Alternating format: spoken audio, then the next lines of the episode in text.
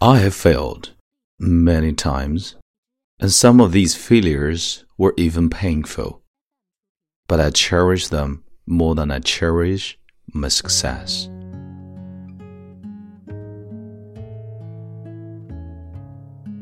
Hi, Hi，亲爱的朋友，你好，欢迎收听英语美文朗读，我是你的朋友孟飞 Phoenix。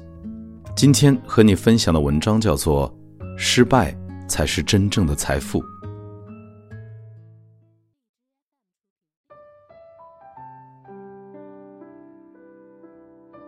Have you ever failed? If you haven't, I suggest you try some.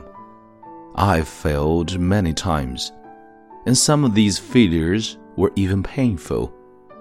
But I cherish them more than I cherish my success.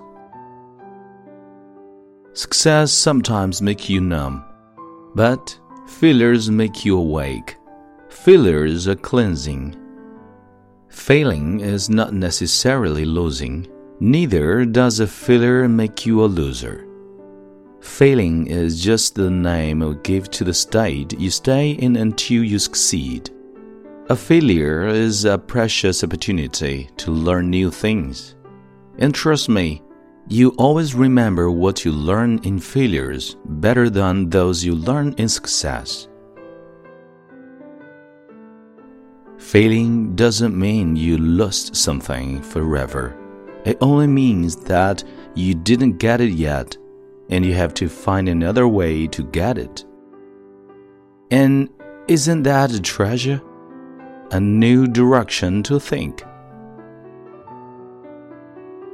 Don't pray for easy success. That's a curse. Pray for hard failure. As long as it doesn't kill you, it will definitely make you stronger.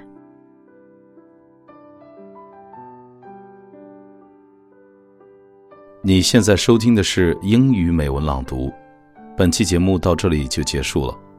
欢迎你在微信订阅号搜索关注“英语美文朗读”，来收听更多暖声英语节目。我是孟非 Phoenix，Thank you for listening and see you next time.